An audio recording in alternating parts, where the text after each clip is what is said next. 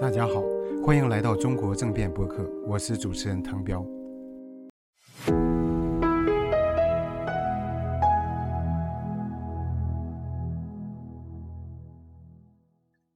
大家好，欢迎来到中国向何处去？政党、国家与国际秩序的第十九次课。我们今天要讨论的是台湾问题。说到台湾呢，对于很多有大一统情节的中国人来说，台湾是祖国的宝岛，是台湾省，那么要叫嚣着祖国统一。但是对于很多台湾人来说，台湾是美丽岛啊，福尔摩沙。是一个事实上独立的主权国家，那么台湾的民主也是在稳定的发展，现在已经是一个非常呃稳定的民主宪政国家。在去年的一个报告里边，一个呃评选里边是叫呃 Economist Intelligence Unit，它的这个评分当中，台湾的民主指数位列全球第八。那么超过美国，超过很多欧洲的民主国家。那我们今天非常有幸请到叶耀元教授来和我们一起来讨论台湾问题。叶耀元教授是美国圣托马斯大学国际研究讲席教授，是政治系主任。啊，嗯，欢迎你叶教授。哎，谢谢滕老师。那各位学员大家好，我这边有准备一些很基本的一些 presentation，那我就先用那个我的 PowerPoint 来跟大家分享一下我对于台湾的民主还有中国的民主化的一个过程做一些简单的分析。那我想现在大家应该在画面上都看得到我的 PowerPoint 了。好，那也很谢谢呃陈教授的邀请哦，这次真的。倍感荣幸，可以来这边跟大家分享一下。就我自己是台湾人，然后虽然说我在美国教书也教了蛮长一段时间的，不过我觉得从台湾的角度来看两岸关系，或者是看所谓的中国议题，跟中国人的角度来看，其实某种程度是不大一样的。那我希望说可以透过今天跟大家的对话，来把这件事情谈的相对来说比较清楚一点。所以我今天主要跟大家讲的是，呃，我们知道台湾已经民主化了，那中国虽然还没有民主，那中国是一个集权体制，在一个集权体制里面，中国是否有民主化的一个可能性？而且，然后再去谈说这个两岸关系，还有在这个美中强烈的冲突之下，呃，我们。彼此的未来会怎么走？那刚刚谭老师也呃也稍微简介我一下，我自己是在美国圣塔马斯大学，这个是在 Houston 的哦。其实因为美国的在这五十州里面有两个圣塔马斯大学，有一个在 Minnesota，我这边是在 Houston。那我现在担任这个呃国际研究的讲座教授，然后同时兼兼任两个系的系主任。那跟大家这边做一个简单的一个报告。那我们首先啊，先来。看一下，就是台从台湾的角度来看，台湾怎么变成一个民主国家好了。因为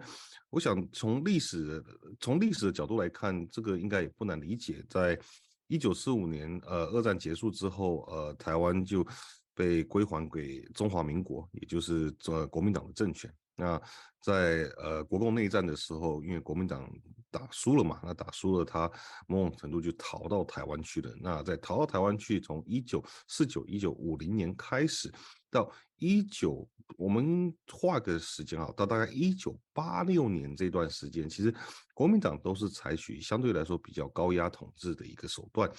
所以他的策略跟大概呃共产党早年在中国的统治。差距不会太大了，只是唯一核心的差异是因为中国早年的共产党其实采取所谓的计划经济的一个模式，那台湾其实在很早的时候就已经开始有一个自由贸易、自由市场的一个概念。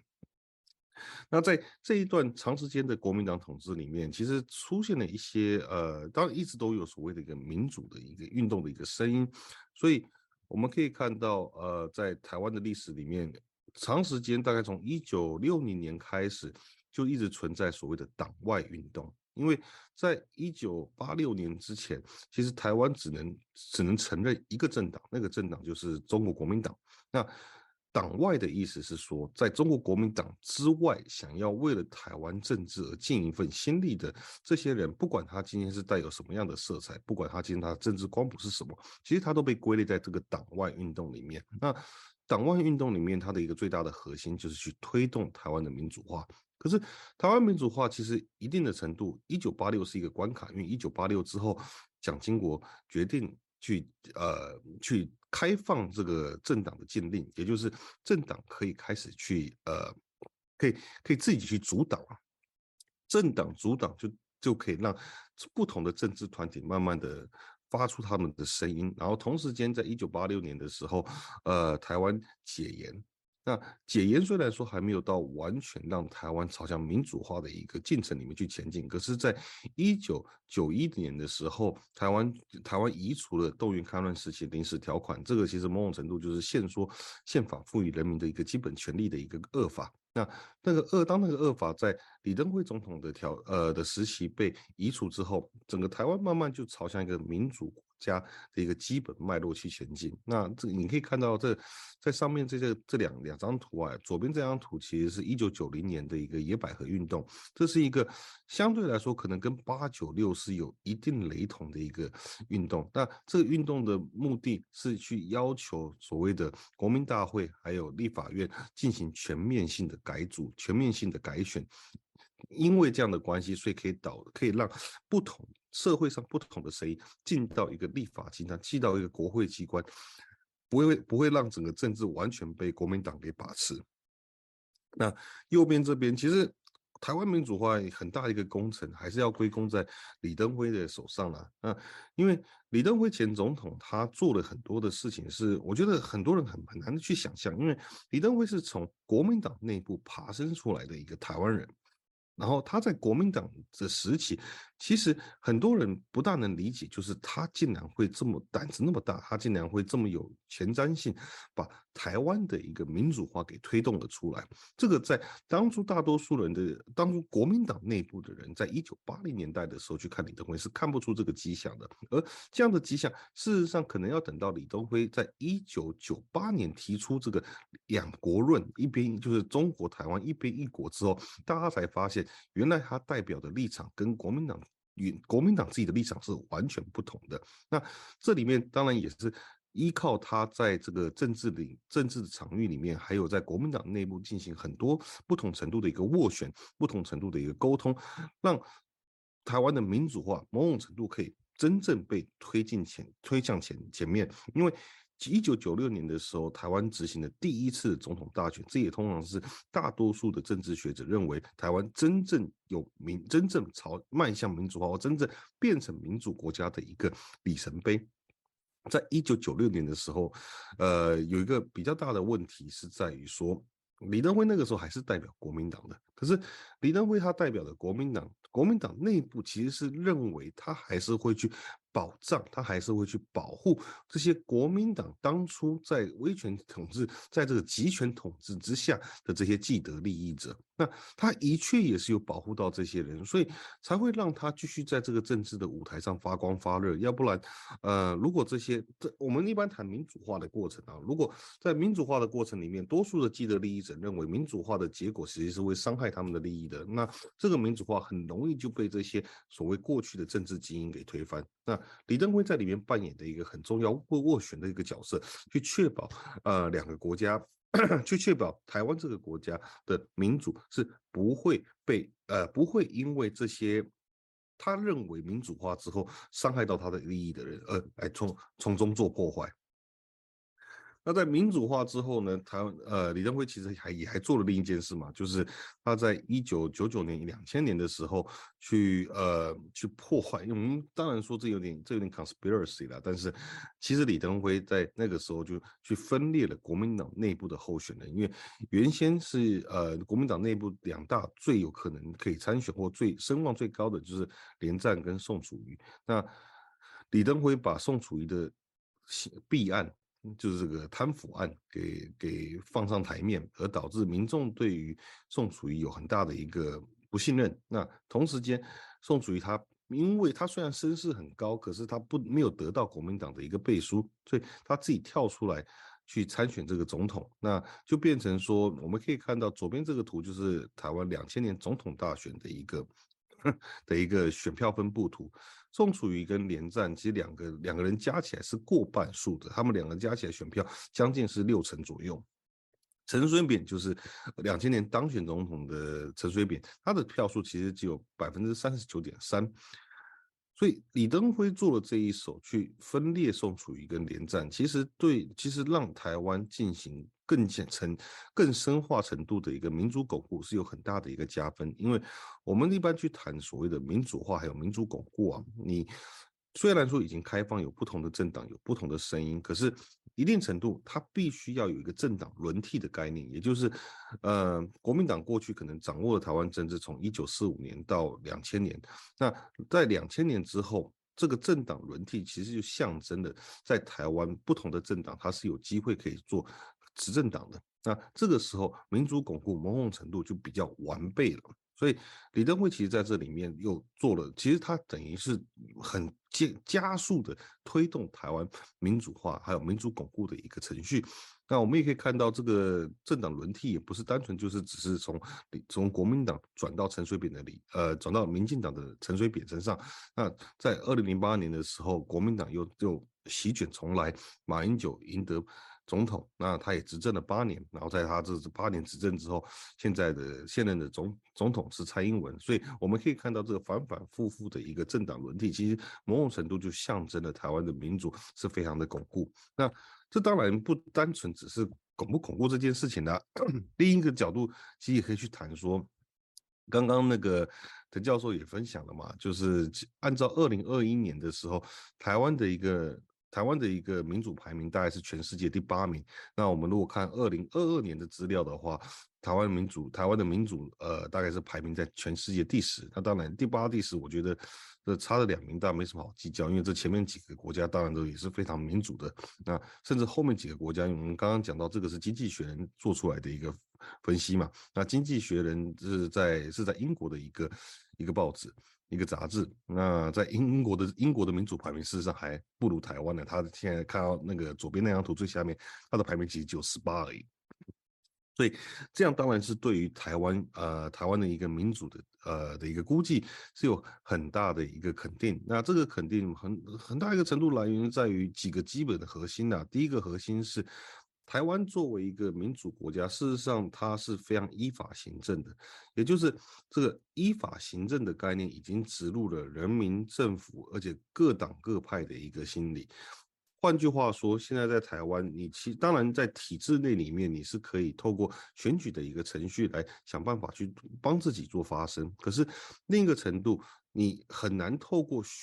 法治之外的一个。的一个嗯的一个空间或法治之外的一个方法来改变现行政治，所以在台湾其实贪腐的程度相对来说比较低，然后大多数的民众跟政治人物其实都是守法的，那一切都是以依法行政的概念来执行，这这其实对于一个这个民主体制是有很大的加分的。同时间，台湾在所谓的民主竞争选举或者是这个这个选战造势。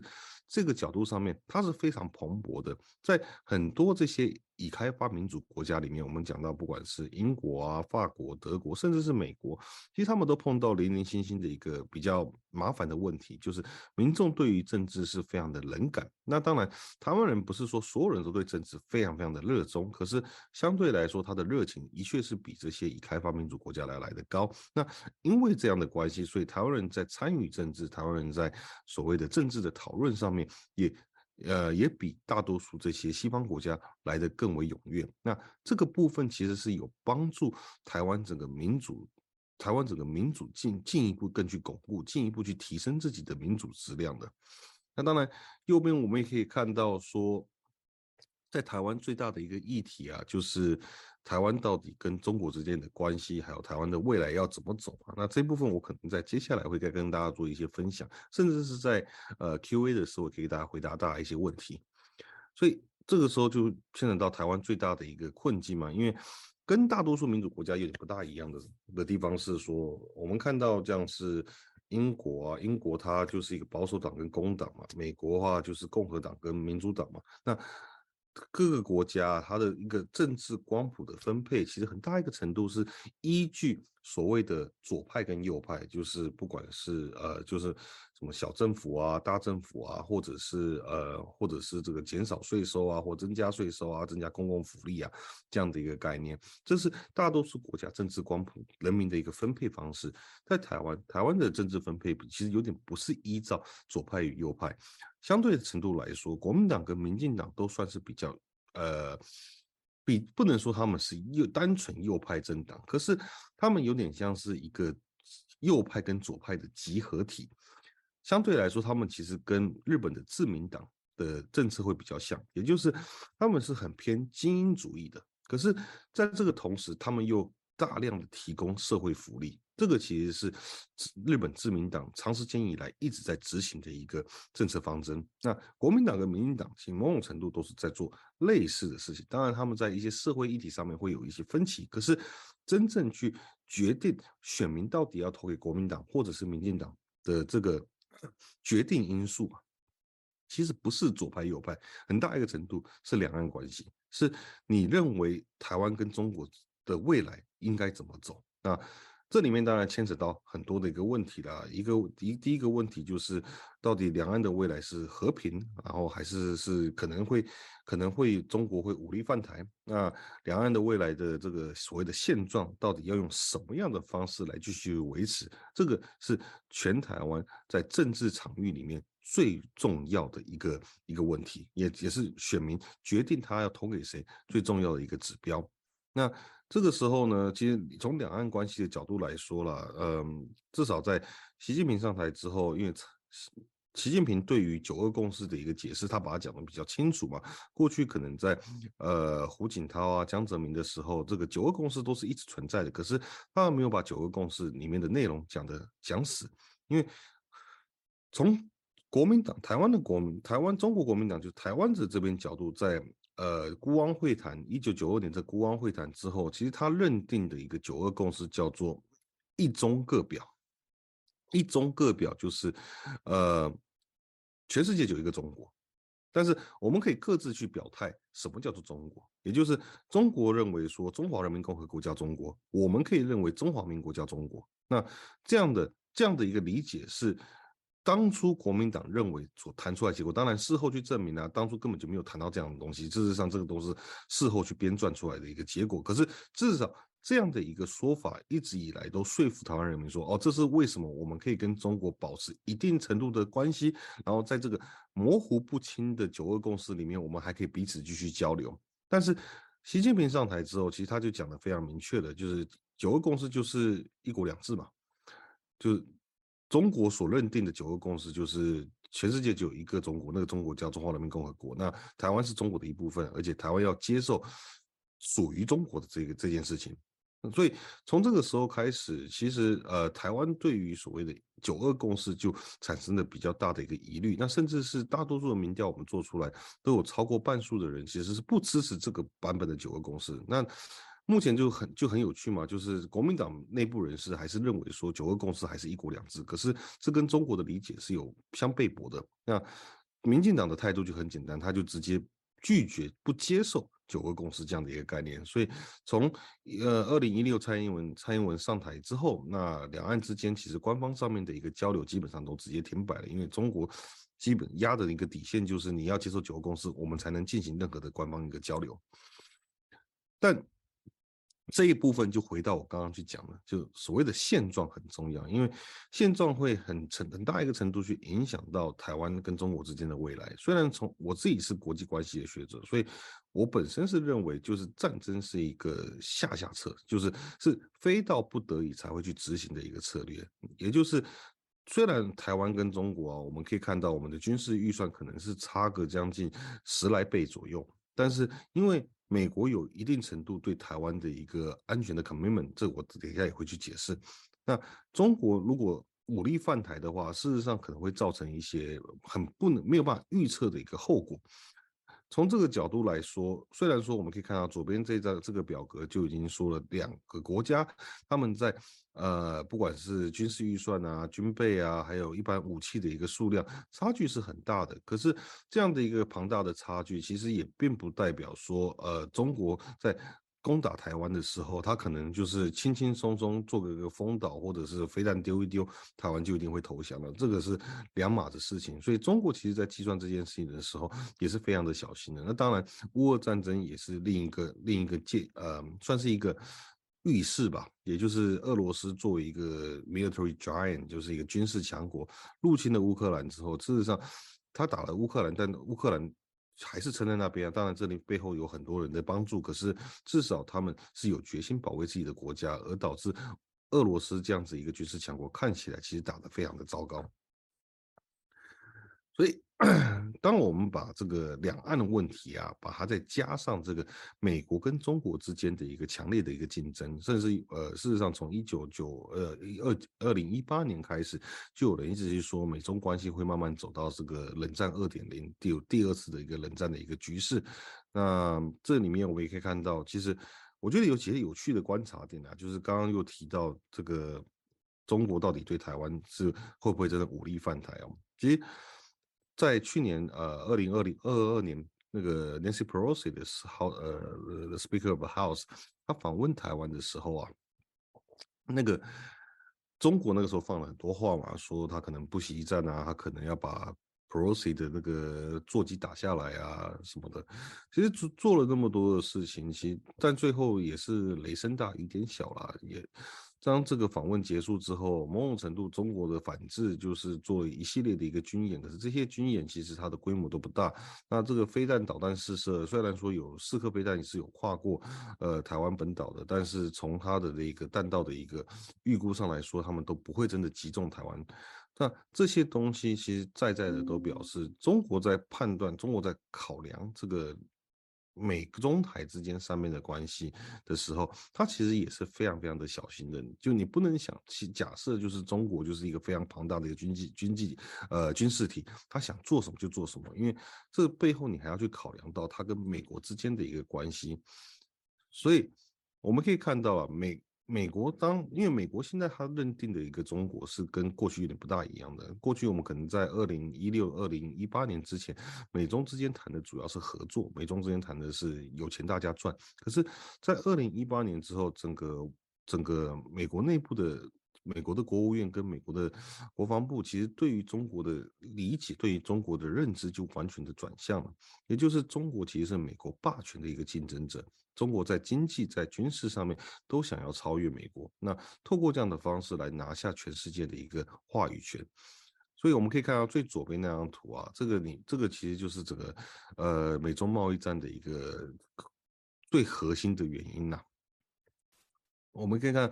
美国作为一个已开发经济体，其实它大多数的时间，它的经济成长率每年的经济成长率大概都是维持在三个 percent 左右。那当然，这个有时候有时候高一点，有时候低一点呢，有时候又糟糕一点。可是这个三 percent 是一般的一个状况。那中国其实，在呃疫情之前，当然账面上的数字啦，因为私底下黑数很多。可是至少我们看到账面上的数字，它经济成长率可能都是在六个 percent 以上。那如果让中国继续维持在六个 percent 以上的一个经济成长率的话，就按照一个很简单的一个经济模型去预估，可能在二零三三二年的时候，中国的经济经中国的整个经济体它的 GDP 就会超越美国。那问题是，如果你可以把中国的经济成长率压到四个 percent，那在四个 percent 的一个条件之下，可能要等到二零五几年的时候，中国的经济经济体才会超越美国。那如果你可以把它压在三个 percent 之下的话，那事实上中国的经济体永远都没有办法超越美国。那这些这就是美国在经济上面去做的一些调控。另一个另一个角度来说，你可以看到从左边数过来第一张第二张图，虽然说中呃美国的军事预算按照这个二零二三年的一个数字来看的话，大概也是接近于中国军事预算的将近三倍左右，可是。我们要去想象是说，中国呃，中国跟美国在人力资源上面的花费是完全不同的。中国的，